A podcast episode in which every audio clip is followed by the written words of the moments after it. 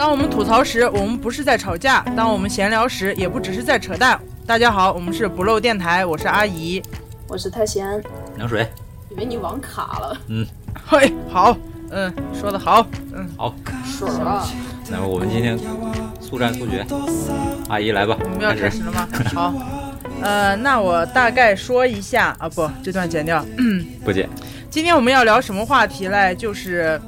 呃，就其实也是我自己一个人生感悟啊，活多大就人生了，就是最近期的一个感悟吧，就是对于这种，呃，一个人的这个规范感，啊，规范感的这么一种，也不说界定吧，就说今天来大家讨论一下啊，就是关于规范感这个东西，因为我自身啊是一个规范感很强的人，我不能这么说啊，因为每个人的规范感的界限不一样，有可能在另外一个规范感更强的人，对吧？这种意识更强的人身上，我就不能这么说，不不。对对对，不值一提。但是就是我我，但是相比啊，相比就我目前接触到的我的这个年龄层还是怎么样，我就觉得可能我过于引号守规矩了。到了我们这个年纪，就甚至跟一些年龄更小的，甚至也不是年龄更小，这个东西跟年龄无关，还是跟意识有关，就是。反正就今天来聊聊这个话题吧，就是大家心中的这个规范感，它到底是个什么东西，或者我们该不该遵循，或者我们心中的规范，认为这个规范到底是什么东西？啊，是是这样的。你好像说了两遍什么东西？说你是什么东西？就是我们现在想想界定一下啊，就也不是界定吧。我刚才我们之前讨论的时候想，我记了点笔记。好学生，课代表出现了。就是你觉得规矩和规则，它俩一样吗？就规矩、规则，还有什么？比如规范，还有等等，这这些东西是可以划等号的。就你要说规定、规范、规矩，对于有的人眼里面，这些都是 bullshit 的情况下，这些就叫龟毛。就是我有时候在在在一些人眼里面就挺龟毛的，就是说，嗯，我不先不说守时守信这种事情啊，这个是中华。传统美德啊，这大家都好像都应该遵守一样，不遵守这个好像就是所谓的错误的啊，是个共共共识。但是呃，不是很多人都觉得很多事情这种规范感都应该去遵守。就比如说我举个例子吧，就是我近期遇见的啊，当然这个东西没有任何的褒贬之意。如果我的同事听到了呢，啊，我依旧觉得你们是可爱的。但是就说是今天就这个事情来聊一下我的观点，就是还是褒贬了一下，大。一碗水端平啊，大概是这么回事儿啊，就是呃，也不知道听众朋友们有没有遇到过这种情况，就是在自己的工作或者是学习生活中遇到那种经常爱换座位的。就是我近期就是，你们可以接一下，就有没有遇到过这种爱换座位的，或者说是在就咱们在学就是学生生涯，嗯，你还不不说。就在学生生涯啊，或者是在这种换座位，学生生涯是有的，是有是吧？对我就是那个人。你是会主动要求去换座位吗？还是我们当时是就是座位是那种二四二，啊，然后我是中间四的第二个，嗯，然后我的左边右边是两个男生，然后另一个女生是她坐在右边的第一个，然后这两个男生关系非常好，我跟这个女生关系很好，于是我和。三号这个男生，我俩就自己换了一。哦，你们就是一个奥利利奥这么一个，这么一个组合是吗？我们是就从从从那个叫什么，呃，鸡娃鸡娃变成挖机鸡娃。哎，这个比喻很好。那你是会跟老师主动要求去换这个座位吗？或者是自己就随意换？对啊，就是就是我们我跟旁边那个男生。呃，不是我，其实是我们四个人一拍即合，然后四个人一起拍的，我们四个人都转身了，是吗？我们四个就当时当时一看，哎，这个组合方式也不错，然后我们就很自然的就不知道从哪一天上学的时候开始，我和旁边那个男生就分别坐到了对方的位置上面。然后老师们也都没有说什么，没有任何一个老师说过，我们就那样做了一个学期。好，也没有发现，就觉得你们这个挖唧唧挖组合还不错。你们长得太像了，是不是？那个男生一米八五，我哪儿跟他像了？我像他女儿是吗？像。你们这个家族。我一米五八。子承父座。就 就是可能老师老师会觉得也没有什么大影响吧，因为我们当时是按那个，啊，不是按学习成绩排，是按什么排？忘了。按长得像排的，按按按家属，按长因为因为我右边那个女生学，不是我右右边右边那个女生学习特别好，她是我们班学习委员。然后左边两个男生吧，我们三个就是常年待在一个考场的。然后可能老师是想先先附带后附，然后把那个女生排在我们三个中间，带领一下我们。然后可能他觉得就是我们我们三个随便换是没有关系的，都想让那个女生来影响我们。然后我感觉这是老师的一个错觉，就是对觉得觉得学霸能带动学渣。怎么可能呢？真的太不了解我们这些这些这些学渣们的吸引力了。就是那个女生，自从跟我们几个坐到一起以后，就是她一般在我们班不会出前三名，就是她考到第三可能都是意外。然后跟我们做了一个学期之后，考到了我们班第八名。天呐，我以为他从一米八五变成了一米五八呢。这退化了。哎，差不多就是，就就其实这个换座位啊，其实这样看来其实没有什么大事儿啊。但是我我就是近期遇到那事儿吧，就让我内心产生了不安，所以今天做一个分享，就是个什么事儿嘛？就是也是换座位，但是环境不一样。那个是在什么？呃，安卓环境，我这是在什么？塞班。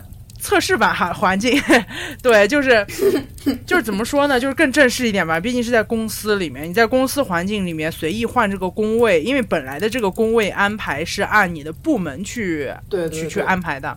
一个部门的人坐在一块儿，对，甚至说是呃，当然我们不存在导师制啊，有的时候甚至在大厂里面就是一个导师跟他的几个呃徒弟坐在一块儿，这样的话指导工作或者说是对接需求的时候可以很方便。但是嘞。呃，但是呢，这次就是有个这样的事儿，就是我，就是同有两个同事玩的比较好，然后他们就想跟我一块儿做，然后我旁边的嘞，他刚好全部都离职了，我一个人独霸天下在那一块地方。哇，这真是瞌睡给了个枕头呢。对，真的就还有点风水宝地的意思，就那块很空旷，而且阳光很好，然后。而且离老板特别远，真的是风水宝地吗？人都走完了呢，还风水宝地吗？依山傍水，可能他们换过去不单纯是为了你，是为了阳光。对对，是雨露。对阳光，呃，为了离老板远一点，而且离接水的地方也近。对，然后刚好我们那片人也挺有意思的，就可可能是综上所述所有的原因吧，他们肯定就是想想过来。然后但是吧，其中我旁边的嘞就。这个同事 A 呢，他跟他的 leader 去申请了一下，然后 leader 又跟这个呃人力资源的主管，然后去申请了一下，然后那主管点头了，说 OK，那你让他来做吧，然后他就过来了。然后另外一个也是，只是跟 leader 说了一声，一看这个都申请成功了，那肯定是呃老板是不 care 这个东西的，对吧？然后他也搬着他两两台电脑过来了啊，就是绅士，对，绅士美术组的嘛，对吧？两个屏幕啥的，声势浩荡。好，然后结果这时候来，他从美术组搬到你你你们组去。对对，一个是运营的，我是在产品。那这相当于是，哇，那这相当于是我搬到了理科班。对，有点这个感觉，有点这个感觉。他他他怎么说呢？呃，反正就之后来，呃，然后就这个事情过了两天，然后。就那个老板就不太愿意了，就说那你们还是得赶紧搬回来。说你们换了座位以后，别人都也蠢蠢欲动。当然，这也有可能只是老板的一个说辞。嗯，但他就说这个有点其实不太符合规范，有那么一例就够了。啊，但是其实从啊，我个人觉得你从这种老板或者说是人力资源的这种角度去想，肯定就不可能说是有一例就。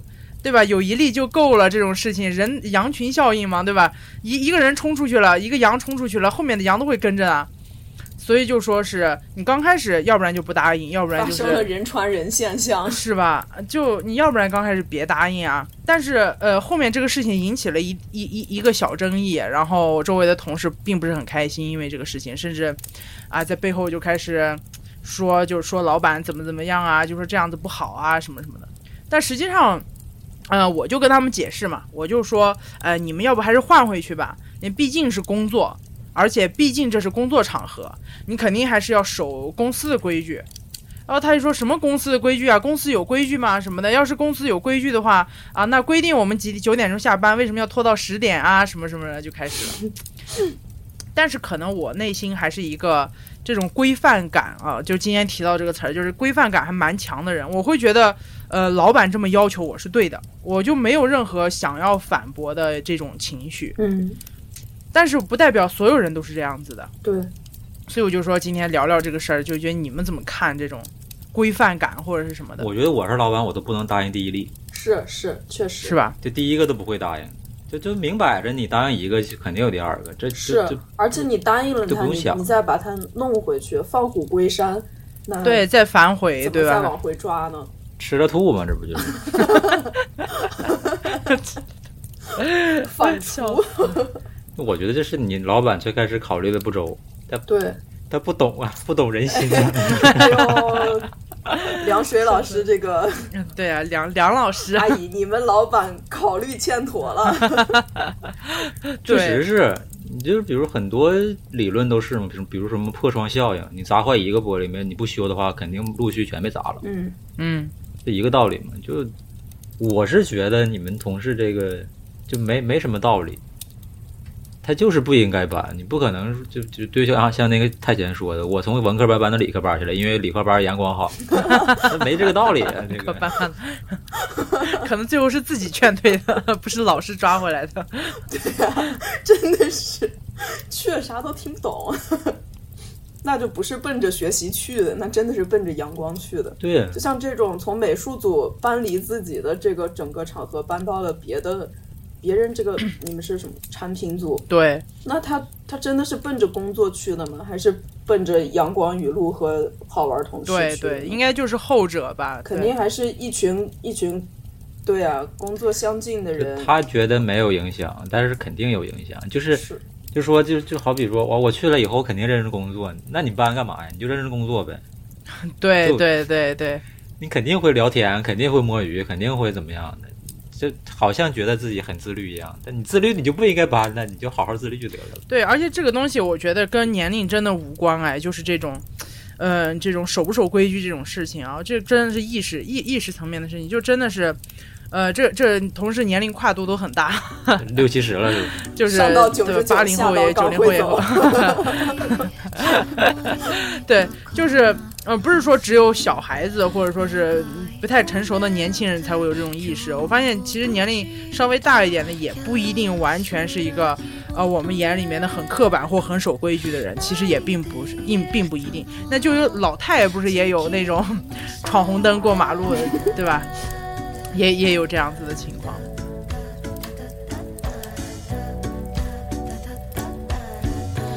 夢を見てた長い夢で目覚めることができなくて優しかった厳しかったあの人我觉得就刚 刚才聊完之后，我因为我现在在英国这边，我就会觉得英国人和中国人的就是文化环境吧。就我，因为我就只在英国嘛，我不知道其他欧洲国家是不是也这样。嗯嗯，就这边的人特别的死板，嗯，对，包括德国人说也是这样别死板，，就没有中国人那种变通。钻牛角尖儿的那种。对他，他这种死板就是规矩，我觉得成为了他们一种不去想办法解决问题的一个借口，哦，嗯是给我这种感觉。啊，就是过于规矩了。就是规矩摆在这儿，那我我我按规矩喽，你不能说我什么，就是这种感觉。哦，就这个事儿我没给你办成，那我就我我按规矩来喽，就这样。哦，特别像那个那个发邮件是吧？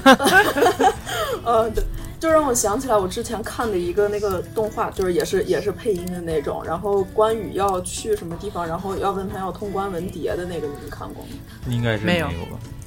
啊，好吧，展开说说就是。就是反正意思就是关羽要进去，然后那个守门的问他要通关文牒，他说我就是要进去盖通关文牒，然后他说那那所所以你要进去是吗？他说是我要进去，那你就把通关文牒给我。然后关羽说我得先进去我才能有通关文牒。先有鸡还是先有蛋了？这是。对，对，就是就是把这个规矩就框死在那儿，然后就一直去限制着你。对我、嗯我这边遇着过好多这种例子，就比如说 我在这边办银行卡，然后这边银行卡呢，不像咱们这边办，咱们这边办其实我觉得我记得应该很快吧，对吧？嗯，开卡巴不得你赶快这边是套牢你。对，这边这边就是什么呢？他的卡和密码是分开给你的，就他给你单独有一个密码，就他那边设置好的一个初始密码给你。然后呢，所有的都是通过快递、邮递的形式，他可能先给你密码，或者先给你卡。然后呢，你去，比如我记得我现在拿到的卡，然后我就是不是我先拿到的密码，我卡一直没到，就是 就很神奇。然后呢，邮了三次才邮到，就前两次都不知道邮哪儿去了，就没了，就直接没没有了。等我第二次还第三次去去银行，我就我就说，就你能不能把你这个把我这个卡先邮到你们银行，然后我来银行取。就我觉得这个是一个很高效的一个东西嘛，就是卡你也不会弄丢，对吧？你们制卡你嗯，你你有钱是有钱，但是你也花钱啊，对吧？然后呢，你还记那么多遍，你这邮递邮递费啊，各种费用、人工费，其实都都包包含在里边。虽然不用我花钱，但这个时效就很长，所以他可能知道你他他当喜欢玩时说的那种解谜游戏，跟你开玩笑呢。他他当时说的什么呢？就是我再给你邮一次，如果你还没收到，那我们就再来一次。我们再把卡邮到银行，你来取。啊，就是我都已经去银行了，他还说那我再给你邮一次试试啊，然后你你再不行，哎，你再来找我们，然后我再把卡邮到我们银行，然后你再来他有点那个就明明前面已经有两次这种这种事故了，然后还在跟我处处是国企啊，这就是是我觉得在 在国内可能可能很少能碰着这种事情吧，就是你有两次你不行，完了还来一次，然后再不行，然后再给你，对，很执着了。就是经常这种，还有什么取快递也是，送快递，我当时是在网上买了两件衣服，然后呢，因为我们这个公寓是新公寓，就当时是去年才建成的一个公寓，可能邮编什么的，就跟最早的一些不太一样嘛。嗯但是我们的公寓名是就是写的很明白嘛，就叫这公寓名，比如说什么云鹤楼，对吧？比如说什么贵庙几栋，这是写的很明白的。我在快递单上已经写写好了，就是下的下单的时候。嗯。然后呢，那快递员呢，就是来了，看了一眼，好像就是跟以前的地址不对，走了，哈，就反反复复两三次，就明明他就是这个送这片快递的快递员。然后呢，我也写明了我的公寓叫叫什么公寓，然后多少多少号，就是不送，就是因他就说敲门没人应啊，什么什么乱七八糟的。我他妈我住在学生公寓，前有前台，然后跟我说什么 没人应答什么，就是这种。就 这么死板，啊，这对，就是这种，就是这是人反正工英国快递智障吧？经常这这样。是。对我当时我就很很诧异，就是明明白白写着是哪儿，你就算你之前这个地址它不是这栋楼，它已经拆了重建了，你总该知道这片儿有没有什么新楼吧，对吧？而且你就是送这片儿的一个快递员，嗯嗯，你也送过其他的快递，就 就就就就不能转个脑子，或者说是跳过这个环节，直接送到我这儿是吗？对，就是按规定来说，他没有毛病。嗯，就是他说我我敲门了或者怎么地，在在在在那个网网页上有写来了，然后走了，就说你按规定可以，对，不是我的问题，是规矩的问题或。者怎么样。嗯但是呢，你如果按照想办事效率或者是变通的想法去做的话，那那早就送到了吧，对吧？嗯我在国内从来没碰着过这种情况。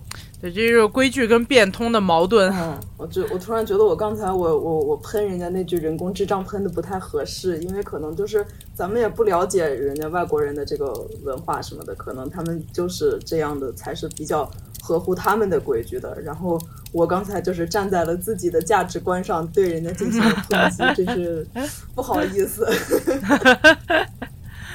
但我觉得他就是就就是说智障，我都已经很客气了，你哎懂吧？咱们这个 公众对在平台其中不便利的人肯定会火了呢？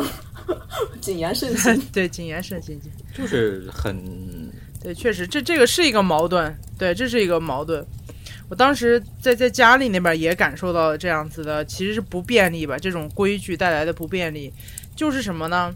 呃，我们在在我们家那边，就我我不说那个啥具体的了，因为要说具体的话，这其实涉及到一定的可能会被禁，就是。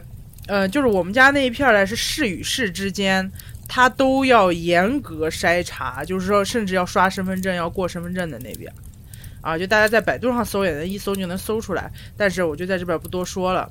但是就是这么一个规定。但是你要是去探亲访友，就是你要是本地人的话，你去探亲访友其实是一个特别不便利的这么一个东西，因为你出出事，啊，出了你们你们这个城市啊，出事了以后出事入市，啊，你要刷身份证，是，所以我要做一个解释，做 自我注解一下，哈哈哈，对。然后结果呢，等到再进入其他的室室内，就是进室的时候，你还要刷身份刷刷身份证，要把你车上的东西都要拎下来看一下，尤其大的行李啊或者是什么或者后备箱，一定要是打开过过那个安检的那个闸口的，所以是很麻烦，包括到现在都还是这样。其实就给人造成了很大的不便利。那要你要是没带，你你今天就是想去玩的，结果你没带身份证啊，完了你要在那个地方要输身份证，然后还要排队，对吧？尤其在赶上什么假期，哇，那很难受的。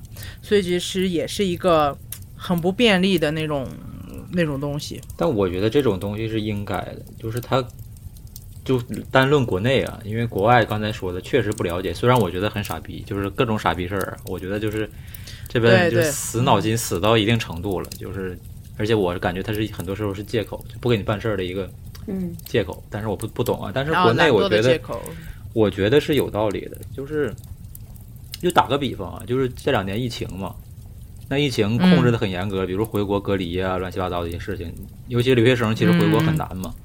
但是我真的就觉得是有必要的，就是你你管控虽然难但是你认为这个规矩是存在是合理的。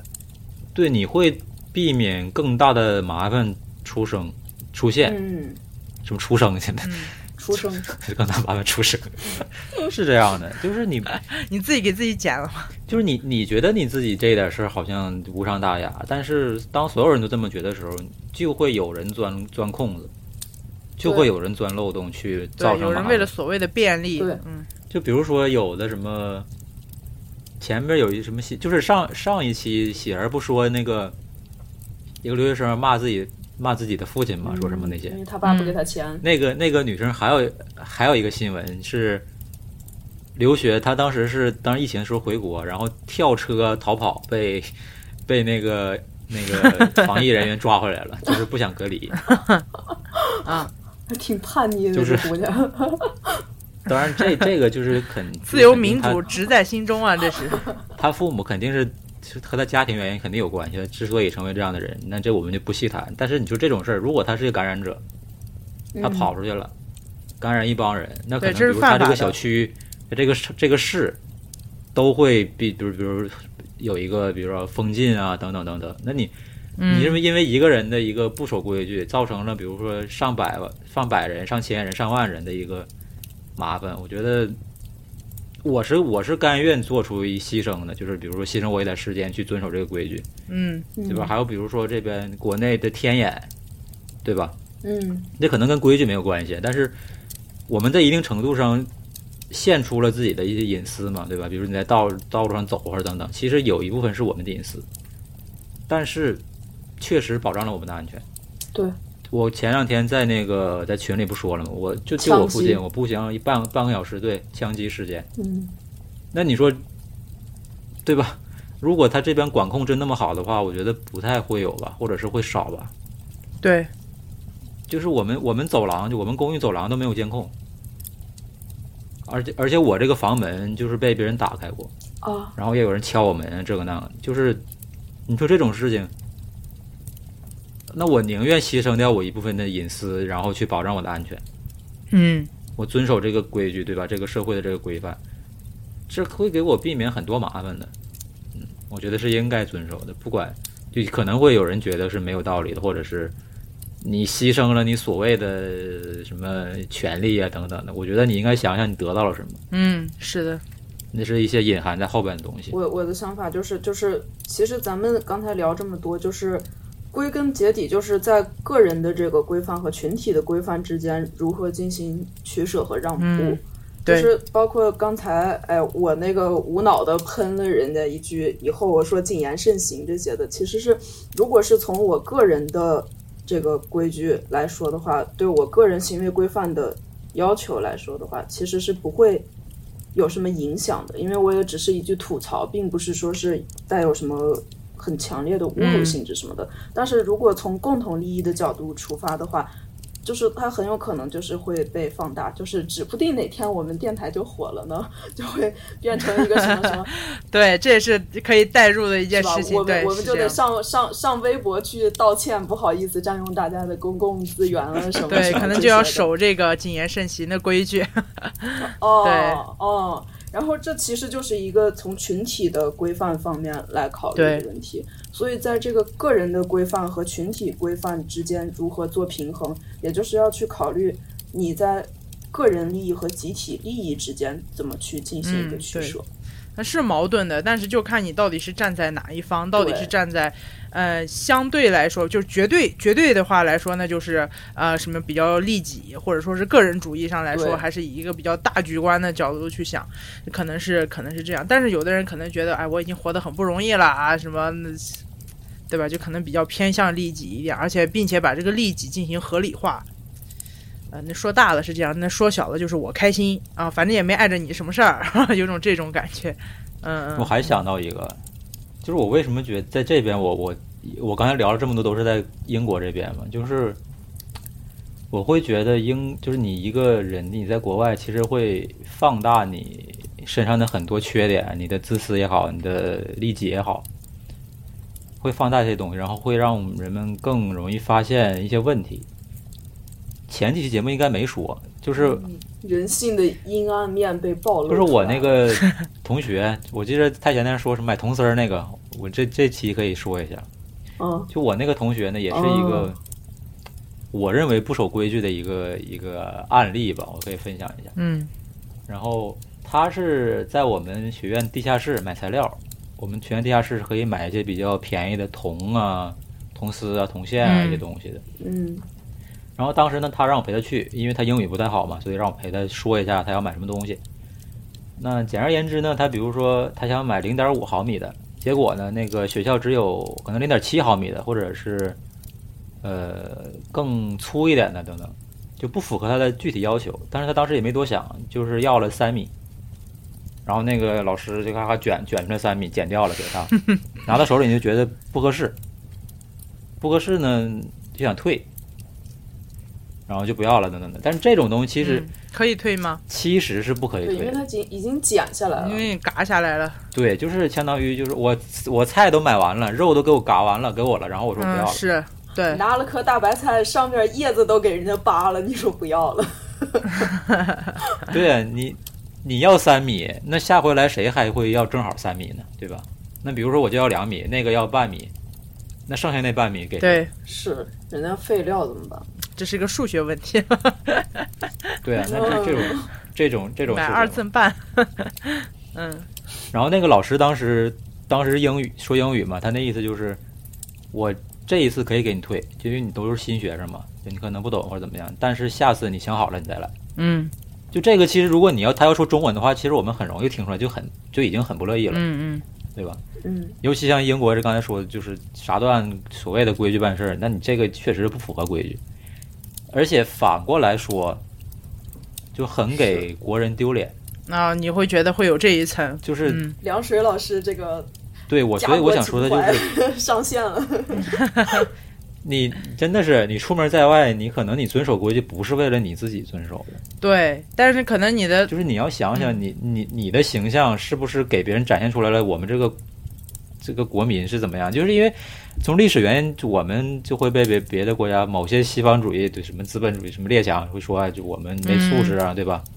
什么随地吐痰、乱扔垃圾嗯等等这些，对但实际上真的是这样吗？对吧？我们年轻一代或者是其实有很大多数人都是有素质的嘛，真的是这样吗？只是不被那些少数人所影响嘛，把我们形象好像是对吧？不注意规范的那些人，嗯，但其实我觉得不是这样。所以当时我真的就是脚趾抠地，我操！就我站在两个人中间，我去，在在在地下室抠地你，你同学可能就是觉得他是一个很单纯的消费消费者角度，然后去考虑这个事情，但实际上有可能他购买这个东西的行为，它不只只有只是一个角色，它不就不只是只是一个单纯的消费者，就是我付费，然后对吧？你要不符合我的规定，那我就退货。但其实他还是一个中国人，对他还是有另外一份角色的身份的。你你没有符合对方的规矩，就是就是我们按规矩来说对嘛，对吧？对，那我都东西都给你卷剪好了，拿出来了，然后你不要了，那你那这个东西算谁的呢？如果这个东西真的是那种，比如说你你我要一一半儿鱼，对吧？嗯，他妈鱼捞出来切切一半儿你不要了，他妈这死鱼谁要啊？还 就是这个道理嘛。对对对，是这个道哎，理。所以而且那个那个那个那那卷铜线最后是被我买走了。就是我办完事儿回来，我就把那买走了，因为其实很便宜。看一种擦屁股的感觉是吧？替你的爱国情怀擦屁股。就这这这才是给我们国人长脸的行就为。就是真就是我不是说去就是彰显自己怎么样，我真的当时我站在那儿，我这真的就脸对，我觉得这是这是这是每一个国人都应该做的。我多亏戴口罩了，你知道吧？我就感谢口罩，让我让我不至于那么的不好意思，后一块遮羞布，笑死！真的是，而且真的不是因为很很便宜，就那卷铜线也就花了我二十多块钱人民币，啊，所以我当时我就很诧异，就是哇靠，你来留学了，你就差这二十多块钱吗？就对，大家可能觉得二十多块钱你不想白花了，所以这个东西其实有时候真的是，嗯、我我也是矛盾的，但是就看哪一个角色，呃，更影响的更大，或者是看的更重吧。有的人真的是，对吧？就在这件事情来说，他可能觉得自己消费者的身份更重要，但有的人可能就觉得，对吧？我我不仅是个消费者，我还是一个中国人，所以说这个事情真的是。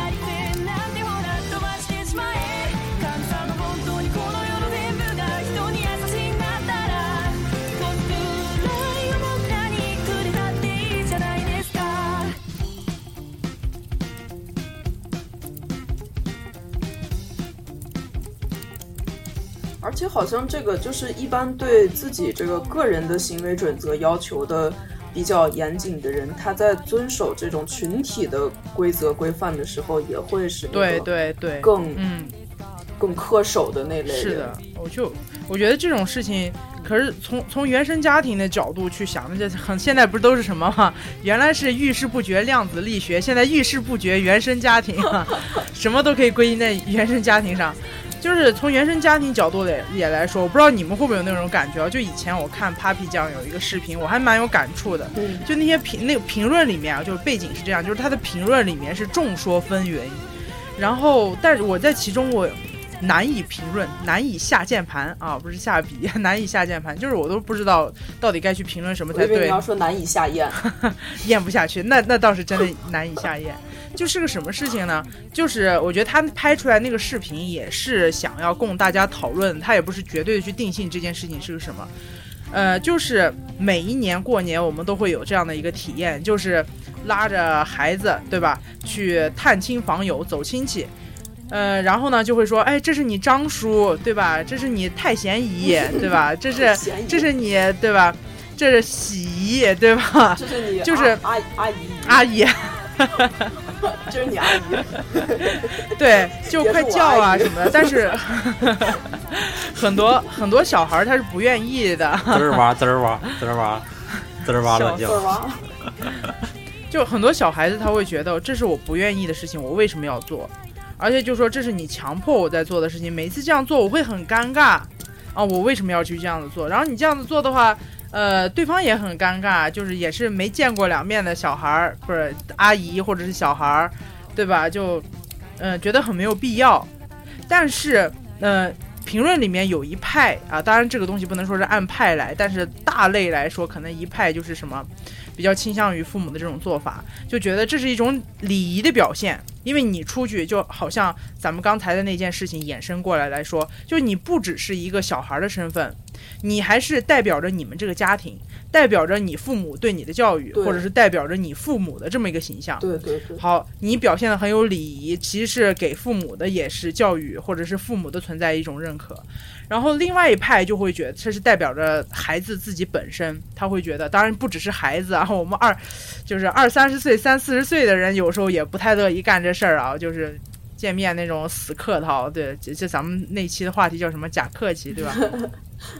有有的人也不太乐意干这事儿，那可能就会觉得啊，我我都不是说我自己舒服重要，而是觉得啊，我是觉得这个事情是没有必要的，甚至可以说是定义为一种陋习。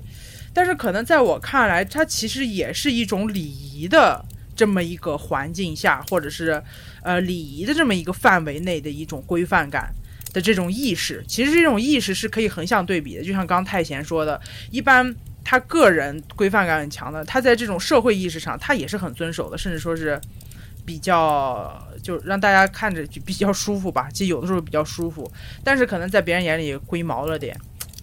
就这种事情，嗯，我觉得也是一个蛮矛盾的东西。就你说这个，就是我们家也是，我们家亲戚比较多嘛，然后然后又属于那种，嗯，就是可能山西人从从从从骨子里的那种家族感就很很强，就以前不都是清朝那些什么大院儿什么的，都一大家子人住一起那种的。我们家倒是没有住一起吧，但是每年就是大年初二的时候要拜家谱，然后老家的巨多亲戚都会都会来我家，对，你家往上倒饬是啥呀？往上是是收红包能收好多吧？我觉得。中下贫农，没有，就是就是家里边有一个那种大的家谱，然后之前是在我爷爷的哥哥家，然后他哥哥去世了，就放到我家，然后就是每年大年初二的时候，就老家的亲戚们全来，人巨多。然后我倒是从小不排斥这个，就是家长过来跟你说，哎，这是你二大爷，哎，这是哎这是你对对三姑，他是你小时候比较讨喜，可能啊，我是那种从小就是谁抱我都行，然后就是见到亲戚什么都乐呵呵啊的那种，就是比较随和。你没丢也是挺哦，好。我从小小时候是那种社交牛逼症，在家里边儿，啊？这真想不到啊！天哪，就很小的时候，就从上了上了学以后，嗯受了受了某些，我特别后悔没跟你们录老师的那期，就是我性格的大转变，是因为学前班的时候遇到了一个老师，大变了，现在老师对，学前班之原生原生学校，啊啊，六岁以后就大变了。六岁才大变啊！哎。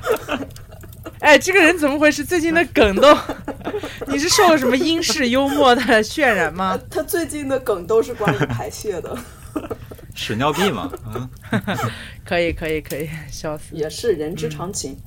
嗯，回回归正题啊，我要说啥来着？哦，对，然后就是到现在我都快三十了，然后我妈依旧是依旧是就是叫叫我小名儿哈，然后跟我说这是、啊。这是那个谁谁谁谁哪个哪个婶婶，她是你谁家的谁家的啊谁家的谁，然后我对，我很远，然后也没怎么见过然后就。是就是我心里会特别尴尬，我就觉得如果我是个几岁的嗯小孩儿吧，我不认识吧，你让我过来叫，呃，我就是嗯，一个是嗯显得显得我爸妈比较比较哎，就是让这个孩子教的比较有礼貌，你要尊敬这些长辈，最起码见人要称呼什么的。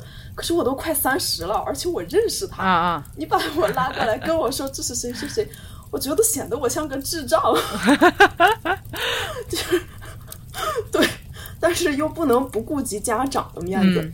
所以这时候就怎么去平衡呢？就是哪怕是这种以前没有怎么见过的，比如说新过门的嫂子呀什么的，嗯我会努力去记他们每个人谁是谁，谁是谁，争取第二年他们再来的时候不用爸妈说，我就脱口而出，迎难而上上就第二年来另一个人，二大爷你好，换人了结。果第二年，第二年整容了，不认识了又，换人了，二婚了。每年每年都是那波人，就是有时候可能长得不太一样啊，老了呀、胖了呀什么的。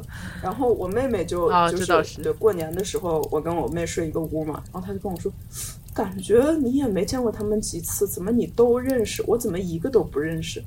我说你没有被强迫着年近三旬还说拉回去叫我提前做了背调我都是我都是在深夜死记硬背的。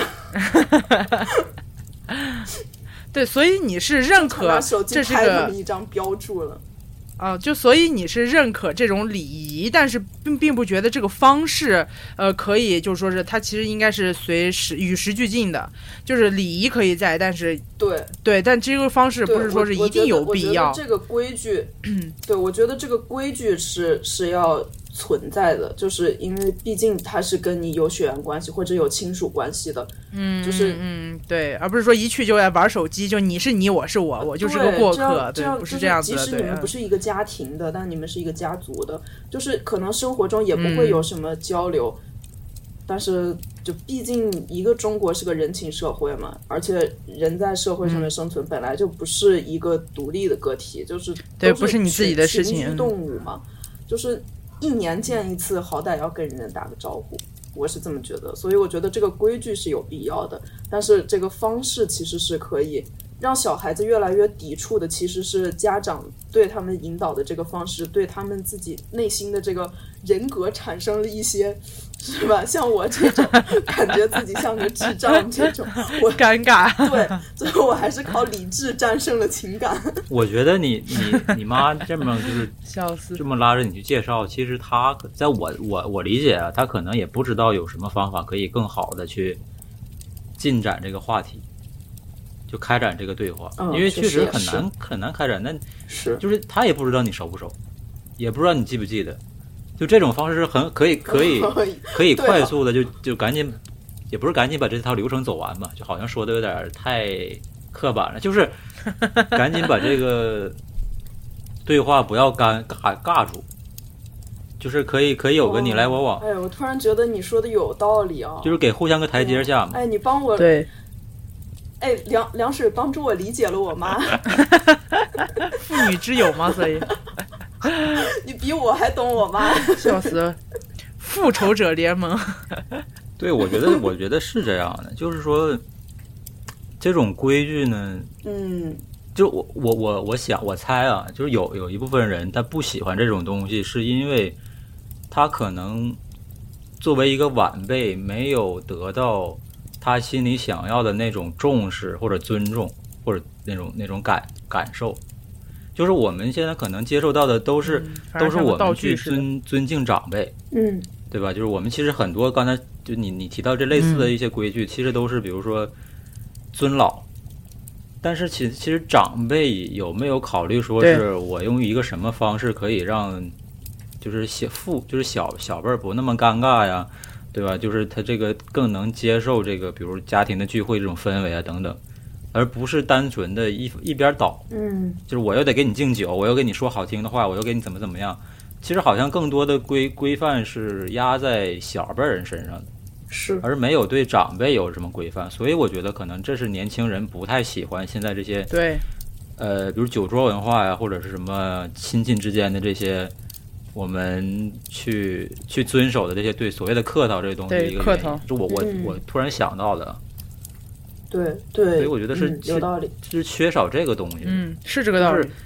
比如说酒桌这些文化，但是我也不懂啊。就是我们之前在很早的节目里谈过，就是喝酒类似就提过一嘴。就是我其实很讨厌这种酒桌这些东西的，比如说什么嗯，呃，怎么我想想啊，就比如你敬酒的时候，你的酒杯要，就比如碰杯的时候你要低一点儿，啊，对，卡到人对，要低别人一。头，对对，对，一进来先让人家先进，然后那个位置也是靠门儿让你对这个位置怎么做干了我对吧？可能。年小辈儿什么我一直都很注意这些坐在。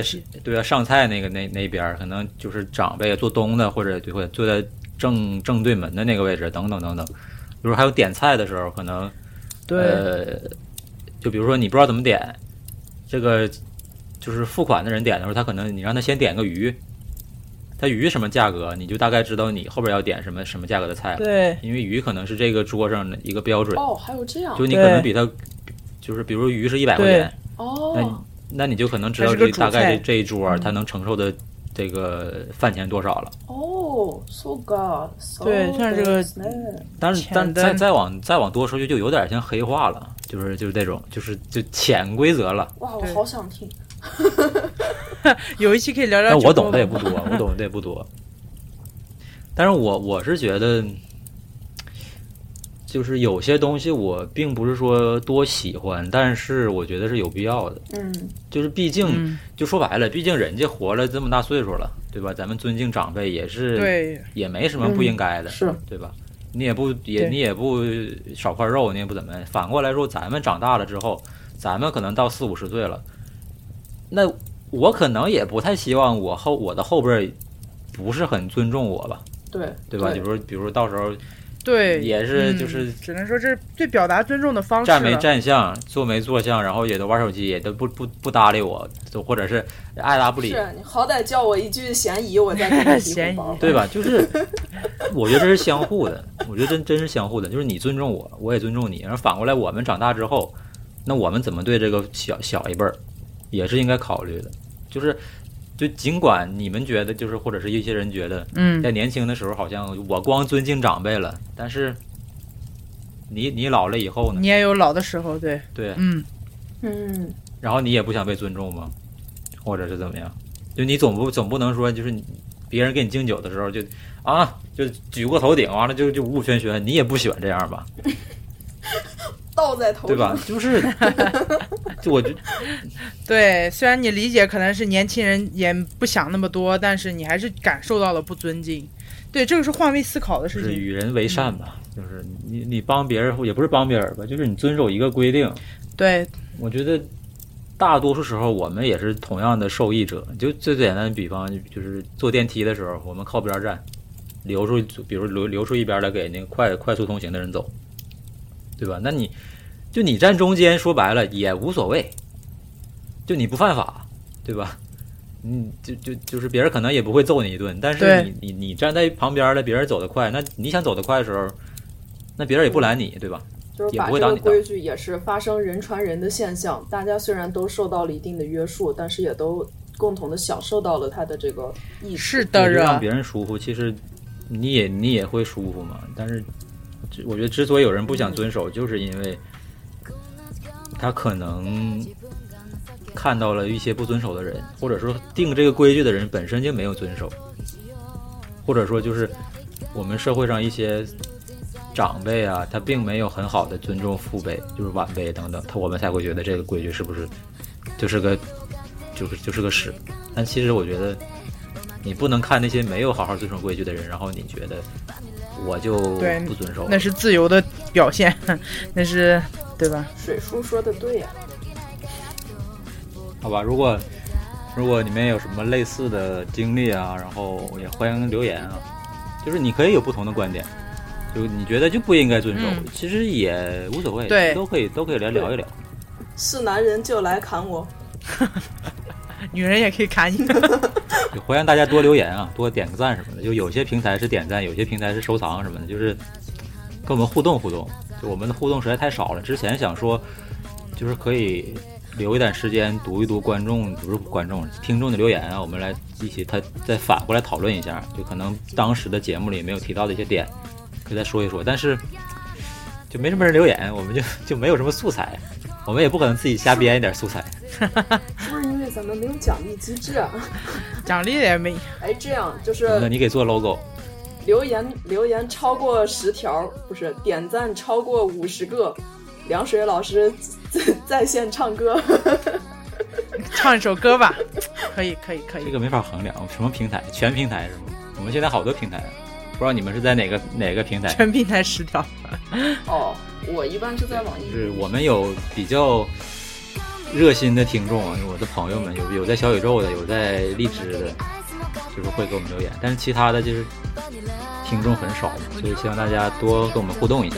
那我们这期就是这个样子吧，我估估计听到这期节目已经十二月份了，下期再见，下期再见，谢谢各位老铁。八八六，注意保暖。拜拜，注意安全。